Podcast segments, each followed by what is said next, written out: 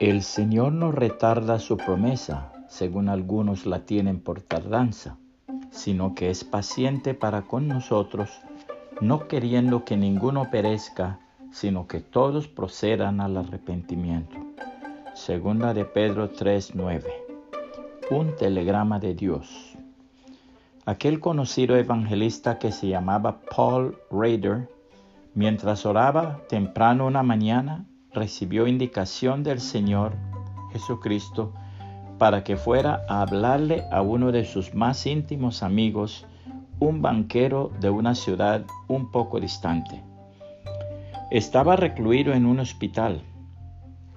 El evangelista tomó el primer tren y salió hacia allá enseguida. Al llegar al hospital le encontró en uno de los pasillos y el amigo le dijo, Oh Raider, cuánto me alegro que usted haya venido. Sí, contestó Raider, recibí su telegrama.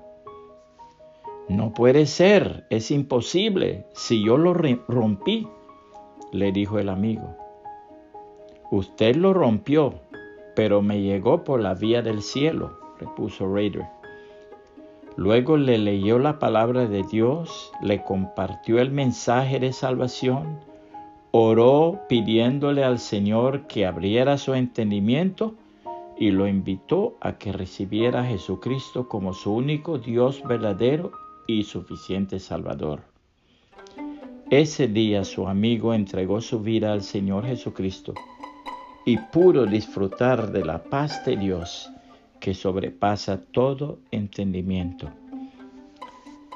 La Biblia dice, exhorto ante todo a que se hagan rogativas, oraciones, peticiones y acciones de gracias por todos los hombres, por los reyes y por todos los que están en eminencia, para que vivamos quieta y reposadamente en toda piedad y honestidad.